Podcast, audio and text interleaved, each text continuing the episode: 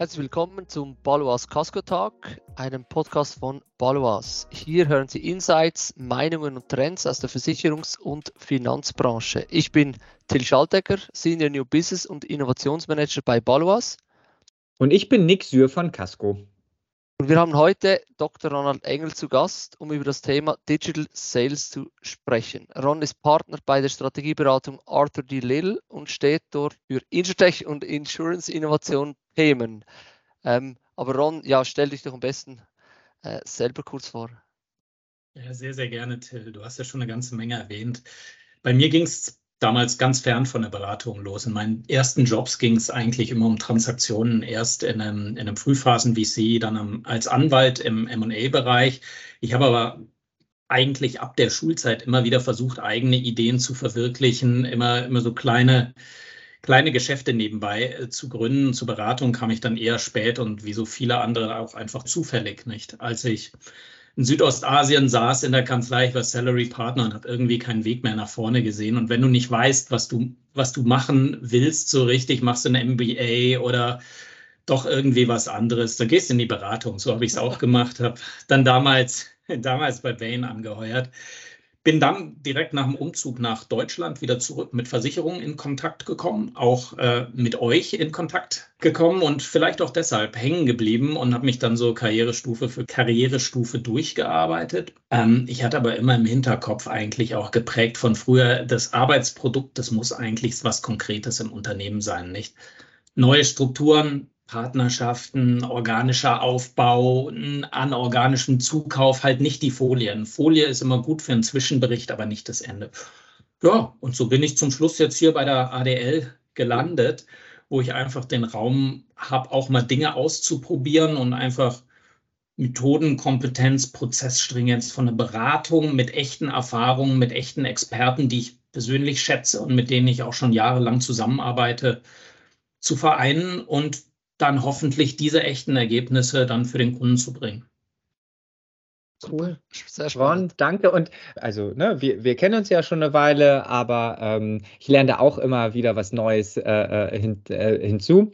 Ähm, heute wollen wir ja über das Thema Digital Sales sprechen. Hm, und einfach ähm, damit wir ähm, für diese Diskussion einen gewissen Rahmen setzen, umfassen wir hierbei Direct to Consumer, also ne, ich hole mir irgendwie Leads über die Website und so weiter, ähm, aber auch Vergleichsportale. In der Schweiz und in Österreich weniger relevant, einen Comparis und Durchblicker in Deutschland, insbesondere in einigen Lines of Business nicht mehr wegzudenken, äh, Check24. Ähm, und hierbei sei auch gesagt, ähm, insbesondere auch hybride Modelle. Also uns ist es jetzt erstmal egal, ob der jetzt der Kunde ohne menschlichen Kontakt durchgeht oder doch nochmal mit jemandem chattet oder telefoniert. Also das einfach nur, weil das in unterschiedlichen Häusern auch unterschiedlich definiert wird. Ähm, wir würden ja gerne, hattest du das ja eingangs auch schon gesagt, sozusagen relativ schnell in Richtung konkretes Ergebnis, vielleicht auch Maßnahme. Aber bevor wir das machen, wenn du Unternehmen dabei hilfst, ihre Digital Sales Strategie auf den Prüfstand zu stellen, die zu optimieren, wie auch immer. Ähm, Berater mögen ja Frameworks. Ähm, gibt es hier auch ein, ein Framework, was dir hilft, sozusagen jemanden dort durchzuführen, aber bitte mit dem Ziel irgendwie was sind so ein paar Maßnahmen, äh, die man ergreifen kann, sollte, um das Ding irgendwie ein bisschen besser hochzudrehen? Ja, absolut. Also erstmal bin ich dir wahnsinnig dankbar, Nick, dass du ähm, sofort den Rahmen von Digital Sales, äh, wo, wo jeder sofort denkt, genau, Direktversicherung, schön über Website, App, über Online-Plattform, das gleich ein bisschen weiter gespannt hast, die Aggregatoren mit reingezogen hast. Ich würde tatsächlich Embedded Insurance auch nochmal die, die Nichtversicherer mit rein mit reinziehen und ähm, dann absolut haben wir immer unsere haben wir immer unsere Frameworks, die wir aber auch ähm, auch das gehört ja so ein bisschen ähm, dazu, wenn man, wenn man Beratung nicht als Jugendforscht betreibt, dass man sich nicht stumpf an vorgegebene Frameworks klammert, sondern die so je nachdem anwendet. Und ich glaube, da braucht man für Direktversicherung digital ein bisschen anderes vermutlich als, als man das für einen B2B2C-Bereich braucht. Aber wenn wir uns so dem Thema ganz, ganz stumpf einfach mal nähern, naja, dann geht es dann geht's ja eigentlich um zwei Sachen nicht. Äh, mehr Sales ist immer besser als weniger Sales, also Prämie erhöhen. Und mehr Profitabilität ist auch besser als weniger Profitabilität. Also letztendlich Keck runter. Und so von diesen beiden Seiten, ähm, Kosten, Kostenthema gerade bei der Kundenakquise und eben, wie kriege ich, wie kriege ich letztendlich mehr Druck auf Sales? Da würde ich mich, da würde ich mich so langsam dran, äh, dran annähern. Denn wir haben ja, ja, wir haben ja äh, alle gesehen, jetzt über die letzten Jahre, ähm, Digital Sales ist am Steigen ging aber, glaube ich, nicht ganz so durch die Decke, ähm, wie das der ein oder andere vorher prophezeit hat. Also ich, ähm, ich weiß gar nicht mehr, neulich in so einem Gespräch kam dann raus, naja, vor, vor drei, vier Jahren, als Lemonade dann nach, ähm, nach Europa kam, da hatten alle große Sorge, Mensch, jetzt kommt die Riesendisruption, in, in zehn Jahren sind wir alle tot. Und inzwischen ist das, glaube ich, äh, Nick, wir haben uns ja auch auf der Dia jetzt gerade gesehen, das ist ja eine gewissen Entspannung gewichen. Ähm, wir leben noch alle und tatsächlich leben auch noch Vertriebe, es leben noch Makler und all das. Dennoch, zurück zum, äh, zum Framework, wenn wir uns da von Umsatz und von Kosten nähern, dann glaube ich, wenn wir mal beim Umsatz anfangen, Aggregatoren hast du genannt, aber ich glaube insgesamt auch in der Direktversicherung, das folgt alles meistens so eine Art Flywheel, nicht? Du hast, du versuchst erstmal möglichst viele Interessenten, sage ich mal, Besucher auf die Website zu bringen, in die App zu bringen, auf die äh, in den Funnel zu bringen, der gegebenenfalls bei einem Makler dran ist. Und dann, wenn die dann schon mal da sind, dann versuchst du die vernünftig zu engagieren. Und da gibt es natürlich auch verschiedene Maßnahmen, um sie endlich dann zu konvertieren und wenn du sie dann konvertiert hast, jetzt springe ich vom Digitalen mal ins B2B2C, oftmals nicht sagen alle, ja, da machen wir doch als Versicherer gar nicht so viel Geld mit. Das ist ja erstmal Mikroversicherung, On-Demand, alles, was dazugehört. Klar, deshalb nächster Schritt, den sehe ich auch in diesem Flywheel, den CLV zu erhöhen, den Customer Lifetime Value über längere Verträge, teurere Verträge oder Cross-Selling mehr Verträge. Das sind ja so die klassischen drei.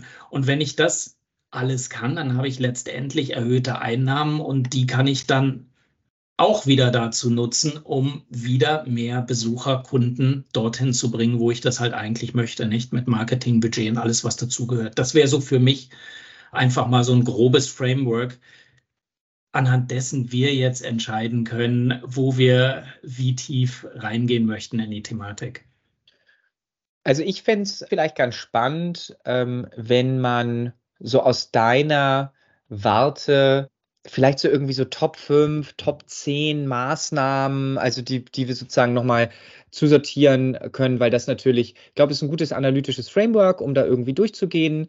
Ähm, ich glaube aber auch, dass viele jetzt sagen, ja, macht Sinn ähm, und wahrscheinlich bei sich, bei allen anderen ähm, Optimierungsbedarf sehen, nur wahrscheinlich irgendwie im eigenen Beritt nicht, ne, wie das ja meistens ist so. Ähm, äh, wie sozusagen ähm, wie beim Autofahren, ja, man fährt selber überdurchschnittlich, aber alle anderen halt nicht.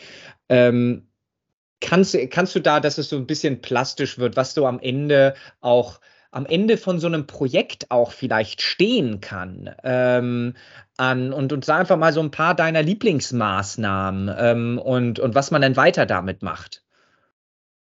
Ja, gerne. Ähm, lass uns da doch einfach mal äh, Punkt für Punkt sozusagen ganz kurz durchgehen. Am Anfang geht es natürlich darum, ähm, wie kriege ich möglichst viel von den Richtigen in, mein, in meinen Funnel rein, auf meine Seite, auf meine. Ich würde jetzt mal sagen, ich würde jetzt je nach Situation erstmal sagen, klar, du musst, du musst auf die richtigen Zielgruppen fokussieren. Ähm, du hast die Aggregatoren genannt. Da ist dann halt einfach auch mal so ein Stück weit die Frage, nicht, sind das tatsächlich alles Pfennig Fuchser oder ist inzwischen jeder äh, im Preisvergleicher? Möchtest du da vielleicht ganz gezielt auf die Besserwisser gehen, die eigentlich sagen, naja, wir, wir haben eigentlich gar nicht so eine Lust wirklich äh, auf einen Makler, der mir nur drei Dinger gibt, sondern ich kann das alles selbst, brauche da aber ein paar Daten dafür. Ich glaube, auf die richtigen Zielgruppen zu setzen, das schadet, das schadet nie. Dann das ist, glaube ich, auch gar keine, ähm, gar kein Geheimnis, geht es darum, naja, du, du musst halt irgendwie beides sein, nicht relevant und attraktiv. Du müsstest halt schauen, dass du, äh, dass du einfach ein attraktives Produktsortiment hast, was eben auch, was eben auch online ähm, geht. Jetzt gibt es da auch wieder die Daumenregel äh, online eher, eher einfache Produkte als komplizierte Produkte. Ich glaube, das allein ist ein bisschen kurz gesprungen. Wahrscheinlich ähm, sind es natürlich die einfache Rennprodukte, aber es kommt halt eben, wenn du es nicht D2C machst, auch immer darauf an, dass du, ähm, dass du letztendlich die, den richtigen Kontext setzt. Ich gebe einfach mal ein Beispiel. Wir haben ja gesagt, schön breit, Digital Sales, du machst Telco Insurance und versuchst einfach über, über Telco jeweils äh, die Kunden abzuholen. Der klassische Fall letztendlich für eine, für eine Travel-Versicherung wäre ja, du kommst ins Ausland, das Telefon wählt sich ein, Roaming, herzlichen Glückwunsch, willkommen in den, such dir ein Land aus. Ähm, möchtest du oder hast du schon auf deine Reiseversicherung geachtet? Ansonsten kannst du hier mit zwei Klicks ähm, drücken. Hier macht zum Beispiel einen ganz klaren Unterschied. Willst du das sofort machen nach der Einwahl, wenn der Kunde gegebenenfalls noch am Flughafen steht, gerade nach seinen Koffern? Guckt, zwei Kinder zerren an der Hose. Es ist riesengroßer Stress. Man weiß nicht, wo der, äh, wo der Ausgang ist. Oder macht es da Sinn, einfach noch eine gewisse Zeit zu warten, eine halbe Stunde, Stunde? Also ich glaube, so ein bisschen die richtigen, die richtigen Trigger und ähm, attraktive Produkte machen große, großen Sinn und dann gibt es halt Optimierungen. Ne? Vielleicht da an, an dem Thema, ich glaube, wäre es fair zu sagen, dass es eigentlich darum geht, kontextuelle Produkte bei Digital Sales zu machen, weil ähm, du bei der Telco hast du ein bisschen anderen kontextuellen Trigger. Der wäre jetzt bei einer Vergleichsseite oder bei deiner eigenen Website ein bisschen schwieriger. Aber du hast beispielsweise ähm, in einem Vergleichsportal musst du natürlich deine Produkte so designen, willst du Preissieger, Preis-Leistungs- oder Leistungssieger, ähm, vielleicht gewisse Cross-Selling-Produkte. Und ich glaube, das Wichtige eigentlich bei Digital Sales ist nicht einfach sein Inventar reinzustellen und meinen, dass jetzt überall gleich ist, sondern das Inventar auf den verschiedenen Kontext und auch die in dem Kontext unterschiedlich zur Verfügung stehenden Daten und vielleicht Zielgruppen, ähm, die ja sehr schön, wenn ich eine unterschiedliche Zielgruppe habe, wenn ich die nicht identifizieren kann, ist die halt ganz anders und das wird bei Facebook anders sein als bei Google, aber dass man im Prinzip kanalabhängig, kontextuell die Produkte zuschneiden sollte, ähm, weil man es halt kann und das etwas anderes ist, als einfach seine Offline-Inventar jetzt irgendwie digital auszukehren. Ist das eine faire Zusammenfassung von dem, was du beschreibst? Also ich finde es ich find's super spannend, was du gerade erwähnst, weil ich glaube, wir haben hier haben wir einen Riesenunterschied eigentlich zwischen genau wie du sagst. Bei einer, bei einer Telco ist es relativ klar. Wenn du selber direkt verkaufst, ist es von Anfang an halt noch nicht so ganz klar, wer kommt denn da auf deine Seite. Und ich glaube, was du damit ansprichst, ist, dass du in diesem Fall einfach noch ein bisschen mehr Arbeit selbst übernehmen musst, die dir ansonsten dein Intermediär abnimmt. Nämlich einfach den Kunden, der zu dir kommt, besser zu verstehen, zu verstehen, warum er zu dir kommt, vielleicht zu verstehen, was er sich vorher schon angeschaut hat, von wo er zu dir kommt. Und ich glaube, dieses Thema momentan gucken alle auf AI und sagen, sie wollen möglichst viele Daten haben. Aber ich, ich nehme immer das Beispiel, es hilft dir ja nichts, wenn du jeden Stunde vier Wagenladungen Daten auf den Hof gekippt kriegst, wenn du gar nicht weißt, was du damit machst. Also das Thema, das Thema Data Analytics und da haben wir natürlich auch je nach, je nach Situation einfach äh, ganz konkrete Maßnahmen. Du musst den Kunden besser verstehen und du musst verstehen, wann welcher Kunde für welche Produkte empfänglich ist und was für Signale du sozusagen dafür auswerten musst. Absolut. Okay. Also noch, vielleicht zu dem Thema hatten wir mal den letzten Podcast mit Finn und eigentlich das Spannende, als wir über die, die Daten gesprochen haben, hat er gesagt, ja, wir, wir können uns auch die Kunden auswählen im Sinne von, wir identifizieren spannende Kunden, die auch profitabel sind und können sie dann wirklich auch gezielt äh, targeten, also so auch ein direkter Einfluss eigentlich auf die, die Profitabilität haben können bei der Auswahl der, der, der Kunden, die wir targeten, oder? Also absolut, oder ich, ich kann, also es war mal so ein Beispiel, das fand ich ganz, ganz platt ähm, bei, bei Check24.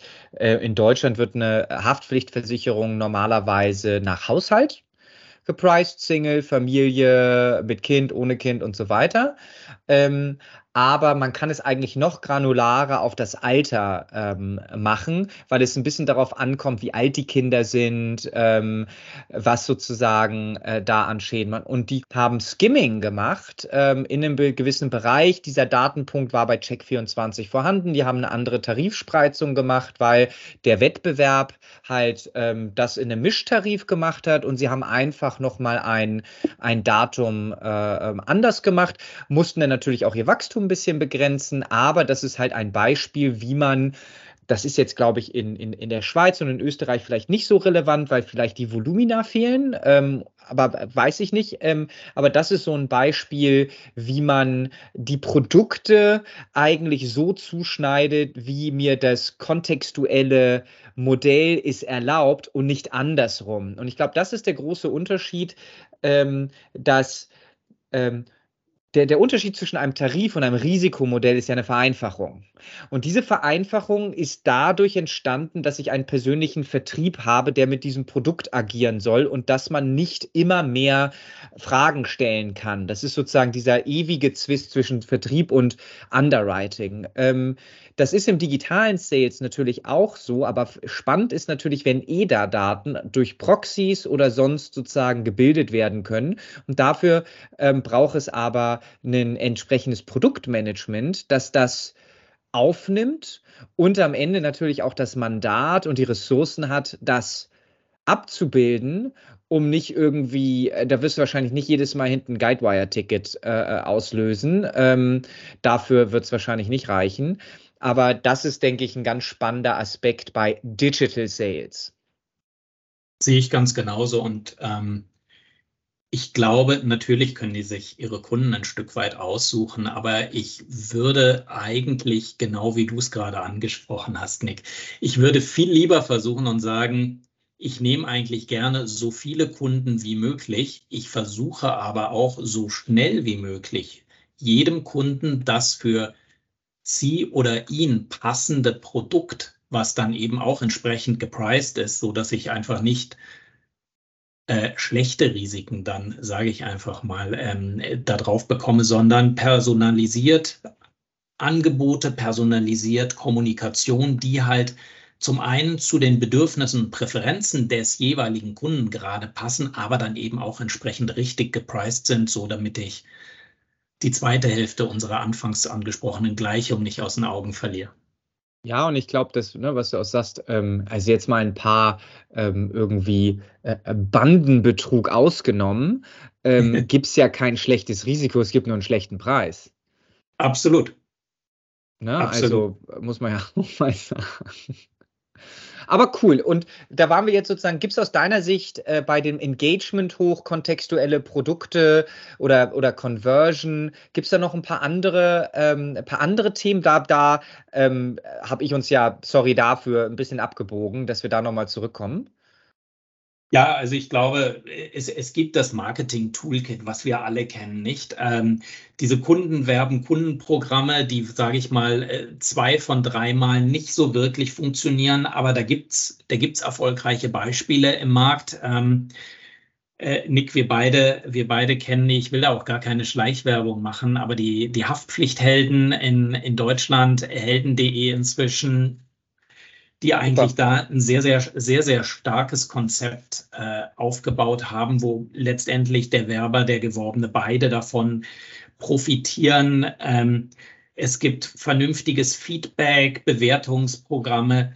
Letztendlich alles das, was dir auf einem digitalen Kanal das ersetzt, was dir sonst der Makler bietet, nämlich zum einen Vertrauen in die eine Richtung, aber eben auch Vertrauen in die Richtung des Kunden. Ich glaube, der, äh, der Oliver Lang hat ja damals so damals mal so ein so gutes Beispiel gebracht im Gespräch, wenn du wenn du letztendlich deinen Versicherungsmakler aus dem Kleingartenverein oder aus dem Sportverein kennst, dann benimmst du dich nicht schlecht, weil du siehst ihn ja nächste Woche wieder.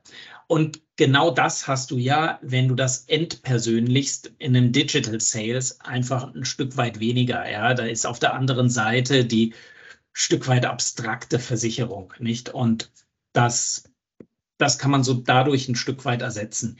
Ich glaube, was auch wichtig ist, was wir gerade besprochen haben, das ganze Thema Produkte, da sind wir noch ziemlich am Anfang. Natürlich lieben ähm, Aggregatoren Exklusivaktionen, natürlich ne, tägliche Kündbarkeit, alles, was dazugehört. Ähm, natürlich lieben Makler exklusiv Produkte. Man kann mehr mit Rabatten, mit Pricing spielen. Man kann mit dem Kundencenter spielen, wie es so eine Check24 gemacht hat. Man kann es vielleicht auch noch ein bisschen anreichern über alles das, was den Abschluss, was die Konvertierung einfach ein Stück weit angenehmer macht. Zusatzangebote, BNPL, eine vernünftige 24 Stunden persönliche Beratung, Assistenz. Auf diesen hybriden Vertrieb sind wir ja gerade schon ein bisschen eingegangen. Kündigungsalarm, Kündigungsservice, Best-Offer-Garantien alles das, was dazugehört. Also da gibt es eine, eine Reihe von ähm, Maßnahmen, jetzt erstmal den ersten Abschluss hinzubekommen. Also was ich da so ein bisschen raushöre und ich glaube, was du sagst, ähm, nur weil es ein Makler oder ein äh, Ver Vergleichsportal, deine Marketingkampagnen lieben das auch.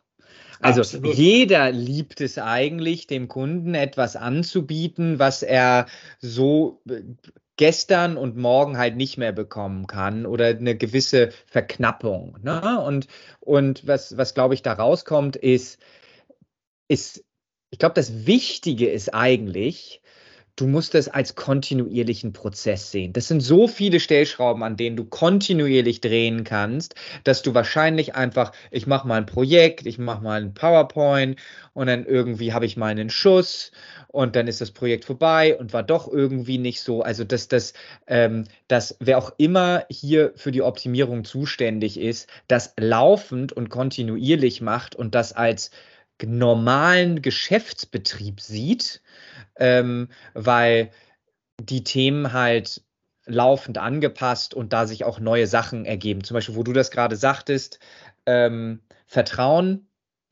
Ich kannte noch aus, aus ich glaube, aus dem Studium, dass man diesen äh, sozusagen Honesty Pledge macht, eine Checkbox, sage ich jetzt wirklich die Wahrheit und da gibt es eine Allianzstudie und die machen das. Es gibt jetzt ein anderes Startup äh, aus, aus der Schweiz natürlich, ähm, will jetzt ja auch keine Schleichwerbung machen.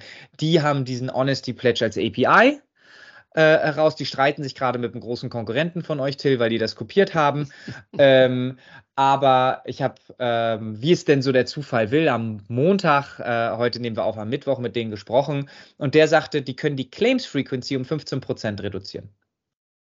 Und das sind die Claims, die du auch gar nicht durch Fraud rausbekommst, weil wenn, ich würde mal sagen, Ron, Till oder ich jetzt eigentlich sagen, da war noch mal ein iPad mehr drauf dann findest du das nicht raus. Wir sind in keiner Fraud-Datenbank, wir sind nicht auffällig, sondern das ist wirklich durch diesen Pledge. Und das ist natürlich irre, wenn ich das noch mit reinbringen kann, hat jetzt nicht nur was mit Digital Sales zu tun, aber dort gerade prominent, weil 15% weniger Schäden, lassen wir da 5% sein. Das muss doch und das plötzlich, ne, sagten wir auch wieder, mehr Umsatz, Kosten runter, das in so ein Flywheel kippen und plötzlich sagen, nee, nee, nee, sind keine schlechten Risiken etc., das in so einer Online-Sache, das lässt dieses Flywheel halt so spannend werden, weil ich natürlich anders als einen stationären Vertrieb das anders hochfahren kann. Also ich kann immer mehr Geld draufkippen. Das ist bei einem stationären Vertrieb ein bisschen schwieriger von dem, was du gerade gesagt hast, würde ich gern zwei Punkte aufnehmen. Zum einen den laufend kontinuierlichen Prozess und zum anderen das Vertrauen letztendlich, was du, äh, was du gerade angesprochen hast. Und ich glaube, beides ist wichtig und bei beiden ähm, mangelt es hier und da auch nochmal, nämlich diese laufende, es mögen ja nicht nur die Marketingagenturen, sondern laufende Interaktion und laufendes Engagement mögen ja auch die Kunden ein Stück weit. Viele haben jetzt gedacht, nur weil ich alles in die App kippe, ähm, dadurch habe ich tatsächlich diese laufende, kontinuierliche Interaktion mit dem Kunden. Das habe ich oft nicht. Und dadurch, dass ich all meine Verträge in ein Kundencenter reinkippe, habe ich immer noch keine laufende, kontinuierliche Interaktion. Überhaupt nicht. Das hängt davon ab, wie oft ich da reinschaue. Ich würde hier ein gutes Beispiel auch mal rausgreifen, ähm, tatsächlich diesmal bei einem Aggregator. Ich habe beim Check24 eine sensationelle Kundenerfahrung selber gehabt. Also die haben mich tatsächlich sauber angerufen, die haben mir tatsächlich auch im Nachgang zum Vertragsabschluss, als es dann, äh, als es dann Probleme gab, wirklich von sich aus geholfen, haben nochmal gecheckt, ob das alles passt. Diesen hybriden diese hybride Kundenreise bekommen, äh, kriegen die wahnsinnig gut mit. Damit sage ich jetzt nicht, dass neue, moderne Chatbots nicht viel von diesen Callcentern ersetzen können, vielleicht in der Zukunft. 100 Prozent wird es aber nicht sein und 100 Prozent schaffen sie auch aktuell nicht. Also diese laufende Kundensupport-Beratung ist, glaube ich, wichtig, um dich engagiert zu halten, um zu verkaufen, aber eben auch, um das gerade angesprochene Vertrauen in beide Richtungen ähm, weiterzuentwickeln. Gibt es, wir waren jetzt bei Engagement Conversion, CLV. Ähm, du sagtest eingangs, wenn ich es richtig, ähm, höherwertige Produkte, ähm, längere Laufzeit ähm, und was war es, glaube ich, noch? Äh, Cross-Selling, mehr Produkte, ne? So ein bisschen. Ah, genau. Ähm, gibt es da, also, d'accord.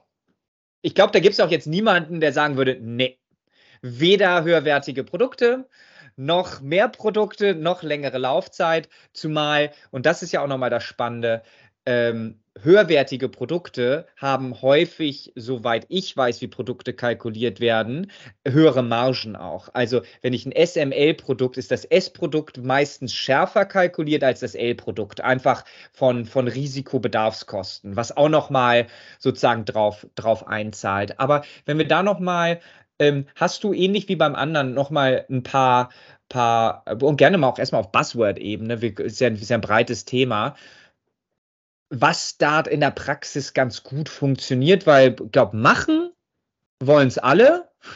Mhm. Versucht haben es auch schon welche. So geklappt, weiß ich nicht. Also ich glaube jetzt nicht, dass wenn ich bei 20 Versicherungsvorständen anrufe, die sagen, geiler geht's nicht bei uns. Vor allem das Cross-Selling. Das wollte ja. ich auch gerade fragen. Das ist auch bei uns, äh, wir haben mit der Gegenstandsversicherung hunderttausende Kunden gewonnen, aber wirklich dann das Cross-Selling zu schaffen auf ein, sage ich mal, Haushaltsprodukt oder ein, ein noch größeres, äh, das ist, ist wirklich ein Challenge und da wäre ich auch interessiert, dann ein bisschen Best Practices zu hören. Dann fangen wir erstmal beim Cross-Selling, glaube ich, an, denn das, das passt ja auch ganz gut was wir, äh, zu dem, was wir vorher gesagt haben. Ähm, optimiere die Trigger, die jeweiligen Angebote. Wir haben das, äh, wir haben das mal in einem Projekt gemacht, ähm, gemeinsam mit einem externen Experten, der da einfach einen großen, einen großen Datensatz, sage ich mal, äh, hatte wo wir einfach so eine Cross-Selling-Matrix einfach mal ähm, aufgebaut haben. Und zwar je nach Trigger von welchem Produkt in welches Produkt mit welcher Wahrscheinlichkeit. Letztendlich rückwärts geschaut, so ein Next Best Offer versucht mal, äh, versucht mal zu validieren.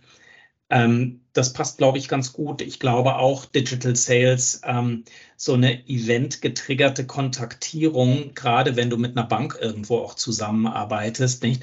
Banken denken immer, haben ganz viele transaktionale Daten und als Versicherer möchtest du ja letztendlich in die Relationship.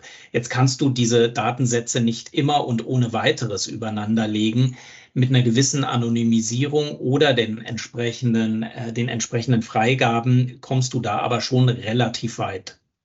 Vielleicht einfach nochmal bei dem Punkt, wo du gerade sagtest, Trigger und, und diese Produkt-Trigger-Matrix. Nur, dass ich es verstehe. Also ähm, ist jetzt sozusagen so, ich sag mal so, von Hausrat auf Risiko leben. Nee, keine Ahnung, hätte ich jetzt mal irgendwie gedacht, ja. Ähm, aber was, was war sozusagen ein Weg? Ähm, äh, du musst jetzt ja auch nicht alles irgendwie hier äh, äh, sozusagen verbreiten, ist ja alles gut. Aber was war so ein Weg, der eigentlich ganz gut funktioniert hat, dass man sich das einfach mal irgendwie vorstellen kann, wenn du den teilen magst? Ja, ums um es jetzt ganz plastisch zu gestalten, wir, wir kennen ja alle von früher noch, ähm, warum, warum hat man gerne Kfz verkauft? Weil es eins jeder braucht und deshalb einfach zu verkaufen ist, weil es ein wunderbares, früher nannte man das ja immer schön Anbündelungsprodukt ist und man daraus eigentlich überall, überall reinkommt. Und da gab es jetzt eben gewisse gewisse Produkte, von denen man in andere Reihen gut verkaufen kann. Nicht beispielsweise aus einer, aus einer PET kann man zum Beispiel besser in eine Rechtsschutz rein verkaufen als und auch in eine, in eine Haftpflichtprodukte, als man das jetzt in ein Risiko leben kann. So, das sind erst einmal Zusammenhänge rein qualitativ. Wir haben das damals mit den Daten natürlich noch ein Stück weit quantifiziert und einfach mal ein Business Case drüber gelegt und gesagt, wann macht es wie viel Sinn, wem was zu welchem Preis anzubieten.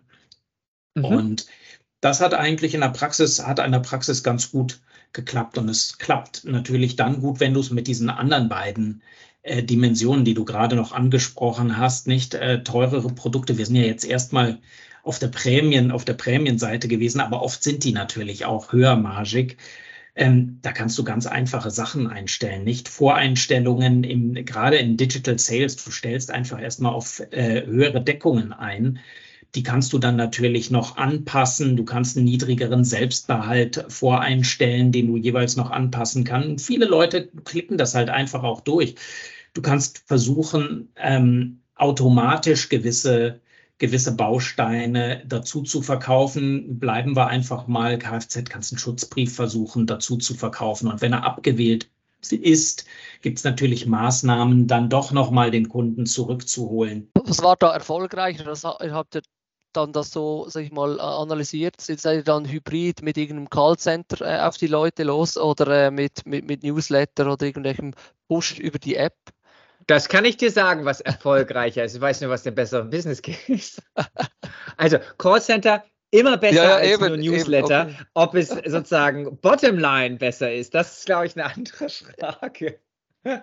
Das wäre, glaube ich, ähm, tatsächlich das Thema für, für eine, eine ganz neuen Podcast-Folge. Mhm. Wie setze ich am besten Callcenter, Callcenter auf. Und ich glaube, Callcenter werden vielfach jetzt aktuell in der Diskussion, weil es einfach gar nicht mehr opportun ist, unterschätzt, weil Callcenter nehmen ja nicht nur Kundenbeschwerden und Adressänderungen entgegen. Im Gegenteil, also aktive Telesales, da brauchen wir gar nicht bis nach Spanien oder Frankreich zu schauen, wo die ja extrem erfolgreich sind, auch bei uns.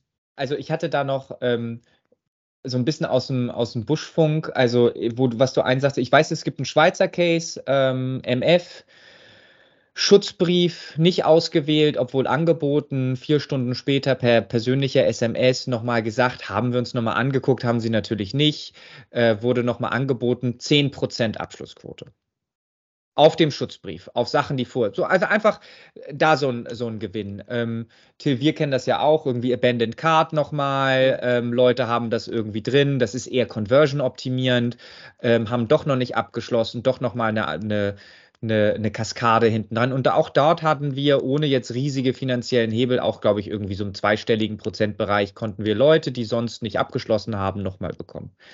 Ich meine, ich habe mal gehört im Callcenter, weil das natürlich eine teure Ressource ist. Da kannst du auf Basis deiner Bestandsdaten ähm, gewisse ähm, Cross-Selling-Wahrscheinlichkeiten ähm, ermitteln.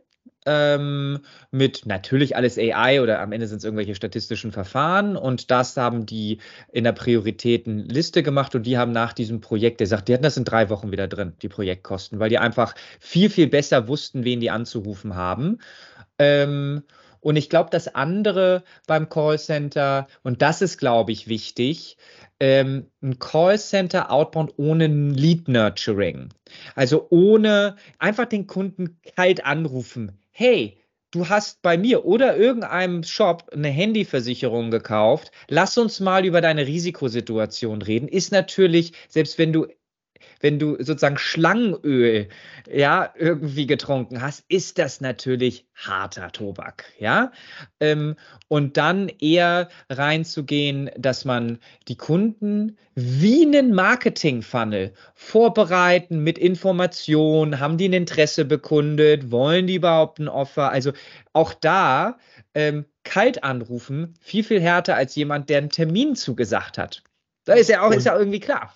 Ähm, und, und das ist, glaube ich, dort, ähm, sorry, Ron, ich wollte dir auch da gar nicht ähm, Nein, in die Parade. Also genau das, was du gerade ansprichst, damit sind wir komplett wieder zurück im Kontextuellen, was, glaube ich, in der, in der, in der Schweiz, aber auch in Österreich und in Deutschland einfach, einfach ein Stück weit wichtiger ist ähm, als als in Märkten wie Spanien, Frankreich, aber eben, eben auch in Fernost.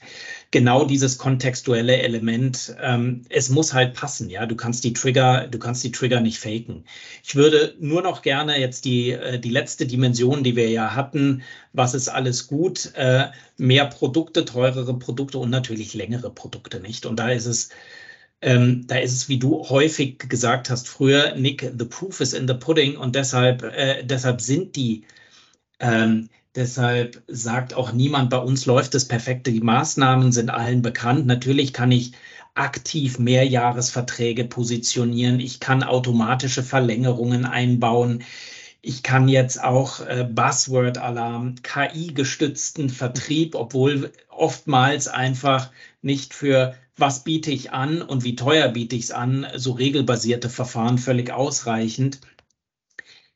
Man muss es halt machen und man muss es ausprobieren und man muss es iterieren und nochmal verfeinern und wahrscheinlich auch ein Stück weit den Blick wagen über den Tellerrand, wie machen es die anderen und wie machen es die, die es erfolgreich machen, sei es Lead Nurturing oder sei es irgendeine der Maßnahmen, die wir jetzt gerade gemacht haben, dann landen wir eigentlich in einer kontinuierlichen Verbesserung, in deinem laufenden kontinuierlichen Prozess, Nick.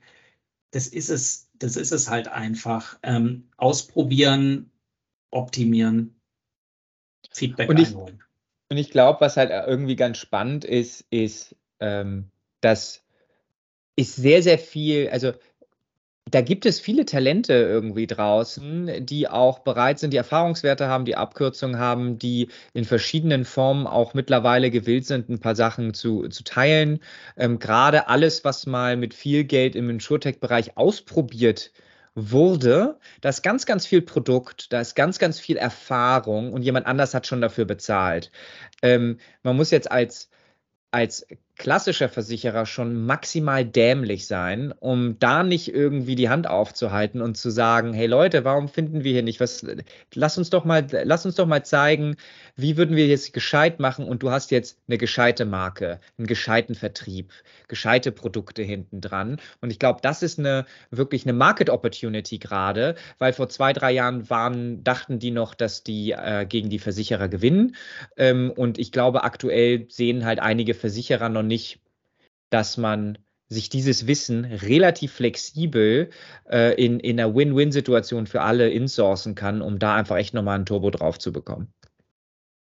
Auf alle Fälle. Und für die Talente ist es teilweise neben all den Punkten, die du gerade angesprochen hast, auch spannend, weil Anders als beim klassischen Venture Case, wo wir tatsächlich uns allein in dem Flywheel bewegen, wo es ja immer darum geht, lass uns, lass uns mehr Prämie schreiben, mehr Prämie schreiben und Profitabilität kommt dann oft erstmal ein ganzes Stück nachgelagert, gibt es hier natürlich eben auch, wenn man auf die Kostenseite blickt, äh, mit der Reduktion der, der CAC auch super spannende Themen, ja, angefangen von den äh, Zielgruppen, die wir vorher angesprochen haben über, wie setze ich eigentlich bei mir vernünftig das Marketing auf. Ähm, ich habe gerade auf LinkedIn auch gesehen, ähm, so antizyklische Plattformwahl, ganz provokativ geschrieben, für uns ist Facebook noch nicht tot. Ähm, ich weiß gar nicht, ich glaube, das war, ähm, ich glaube, es war OCC, nagelt mich da aber nicht drauf fest. Loyalitätsprogramme, Longtail-Marketing, all diese Themen, die sind ja auch super spannend und kommen da jetzt, werden, glaube ich, in diesen Situationen ein bisschen stärker wertgeschätzt, als sie dann, als sie sind bei so einem ähm, Injure-Tech auf Steroids, was einfach nur an die nächste Venture-Runde denkt. Jetzt Nick, du hast es erwähnt, äh, externe Hilfe holen wir als klassische Versicherer, äh, denken da schnell an die Berater. Vielleicht äh, von einem Berater als Tipp, äh, was sollen wir schauen bei dieser Auswahl? Also eine Boutique, äh, oder wirklich äh, eine der großen? Was, was hast du da für Tipps?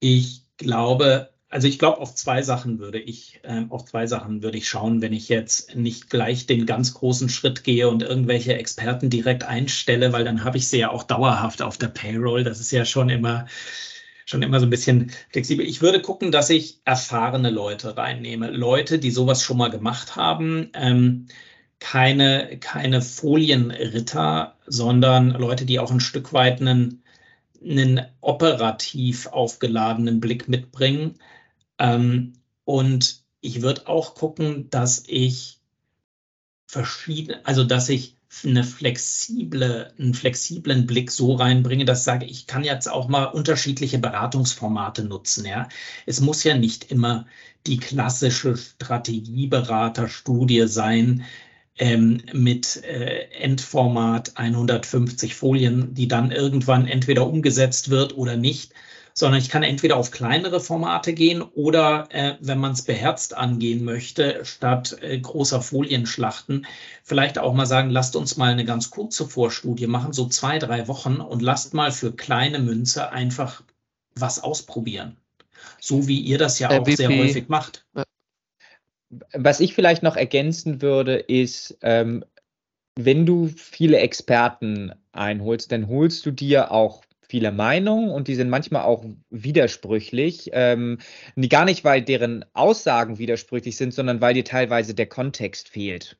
Ja, ähm, und da würde ich schon, was du schon brauchst, glaube ich, bei dir intern ähm, oder sonst auch ähm, reinholen. Irgendjemand muss das orchestrieren, muss das zusammendampfen, muss die Sachen vergleichbar machen und muss das schon, ähm, außer es ist schon klar, ja, wir machen das, irgendjemand muss es dir helfen bei der Priorisierung, weil sonst hast du da einfach, ähm, wie Ron immer sagt, da hast du so ein paar Chunks und Meinung und was bedeutet denn das jetzt? Ähm, weil jeder auch ein bisschen auf seinen One-Trick-Pony, ne, weil jeder hat so einen gewissen Einschlag drin ähm, und das brauchst du bei dir schon selber. Das, das ist jetzt nicht irgendwie PMO oder einfach schön machen, sondern du musst dir halt dann überlegen, okay, wie bewerte ich diese Maßnahmen, äh, wie vergleiche ich die, wie priorisiere ich sie und wie bringe ich sie am Ende zu einer Entscheidung.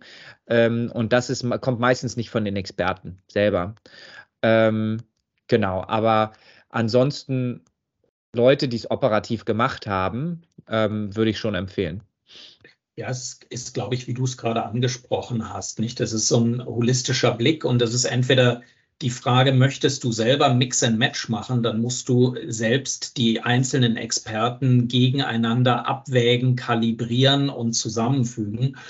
Oder du leistest dir den Luxus, dass das jemand gemeinsam mit dir macht, das konsolidiert, priorisiert, aufbereitet und dann im Nachgang, ich glaube, das ist ganz wichtig, auch vernünftig treibt und durchs und gemeinsam mit dir durchs Unternehmen treibt. Denn ich kenne es natürlich von der Beraterseite. Es gibt eigentlich nichts Schlimmeres als diesen Beraterblues. Du äh, Nächte durchgearbeitet, 150 Slides und die rotten dann irgendwo in irgendeiner Schublade hinweg. Stattdessen hätte man es auch schlanker aufstellen können, mal was ausprobieren, ein paar Leute an, anfeuern oder anfachen, ähm, die dann mit einem gewissen Momentum das dann auch weitertreiben. Ich glaube, das wäre der Weg, den man, äh, den man gehen sollte. Ich glaube auch, was ganz wichtig ist, was wir jetzt noch nicht angesprochen haben, ist, bevor ich mit einem Berater zusammenarbeite, müsste ich mir wirklich auch selbst ganz ehrlich in die Augen schauen, was will ich eigentlich? Habe ich schon eine Entscheidung, die ich irgendwo absichern möchte? Oder möchte ich tatsächlich etwas bewegen, wofür ich gegebenenfalls einen Impuls von außen brauche, gegebenenfalls auch Wissen, Erfahrung von außen hinzunehme, was es einfach schneller und gegebenenfalls auch billiger macht, als es intern aufzubauen? Oder möchte ich eigentlich ähm, nur eine Bestätigung dessen, was ich schon weiß oder denke. Ja, also und so ein bisschen mit, mit, mit Blick auf die Zeit, aber vielleicht noch eine Sache. Gibt es, ähm, also ich stelle mir das jetzt ungefähr so vor wie in jedem Bereich. Jeder Bereich ist, ist, ist gut oder dann, wenn's, wenn er nicht gut ist, ähm, oder jeder Bereichsleiter meint, sein Bereich ist gut und wenn er nicht gut ist, hat das gute Gründe, warum er nicht gut ist, weil es halt einfach andere Prioritäten gibt, externe Situationen. Deswegen, ähm, wenn man jetzt CEO ist, ähm, und jetzt vielleicht nicht irgendwie selber aus dem Digital Sales Bereich kommt. Gibt es da Ansätze, wie man, aber glaubt, da ist noch ein bisschen Luft zu holen? Ähm, Gibt es da Ansätze, wie man vielleicht auch nicht konfrontativ, ähm, sondern vielleicht auch kollaborativ ähm, sein, ja, seine Bereiche da auch unter die Lupe nehmen kann. Äh, vielleicht muss es konfrontativ sein, ja, keine Ahnung, vielleicht ist ein Audit immer Kacke. Ähm, ich weiß es nicht. Aber wie, wie kommt man irgendwie an das Thema ran? Weil ich glaube immer, alle meinen, dass bei ihnen nichts zu holen ist. Wenn ich aber von draußen drauf schaue, außer jetzt mal Deutschland, du bist, keine Ahnung, die Hook 24 oder Check 24, oder ne, Gotha mit Finn, keine Ahnung, aber da scheint noch irgendwie ein bisschen Luft zu sein bei, den, bei vielen Digitalbemühungen unserer werten Kollegen. Ja, das verwundert ja nicht. Denn wenn du im operativen täglichen Hamsterrad bist, dann hast du ganz häufig, auch wenn du da drin sehr, sehr gut bist, du hast einen reinen Versicherungsblick.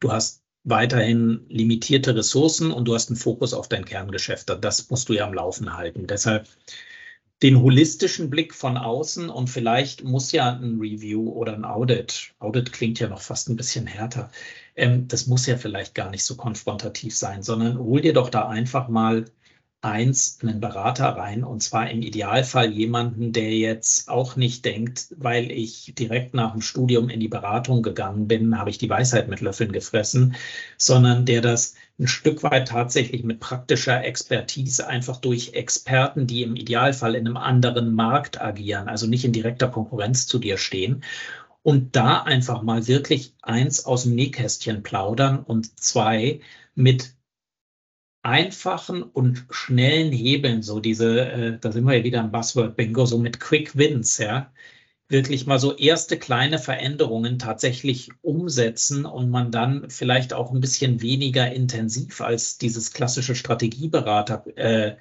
Konzept ist, sondern über einen längeren Zeitraum weniger intensiv einfach gemeinsam gewisse Sachen anstößt. Und dann sieht man ja, ob sich tatsächlich auszahlt versus große Studie und im Idealfall hast du dann Ergebnisse nach zweieinhalb Jahren. Oder auch nicht. Oder auch nicht. Cool. Ron, also ähm, vielen Dank. Ähm, ich könnte hier noch echt ein bisschen weiter plaudern. Es geht mir, geht mir meistens so, wenn ich hier mit Till ähm, in, in dem virtuellen Stüblein sitze. Mit Blick auf die Zeit, ich glaube, wir, wir haben es. Aber von meiner Seite schon mal ähm, an euch beide vielen Dank für äh, die Zeit und den spannenden Austausch. Ich hoffe, da war mal für jeden was dabei. Ähm, und ich glaube, an alle bitte kommentiert, äh, fragt. Ähm, das soll immer nur eine Einladung in den Dialog sein, diese, diese, diese Podcasts. Auch von meiner Seite danke, Ron, wieder spannende Einblicke bekommen. Schließe ich die Runde ab. Ganz, ganz herzlichen Dank an euch beide. Abonniert den Baluas Tag Podcast auf Apple Podcast und Spotify und folgt uns auf LinkedIn. Wenn ihr Fragen oder Feedback habt, kontaktiert uns bitte unter baluascasco at casco.io.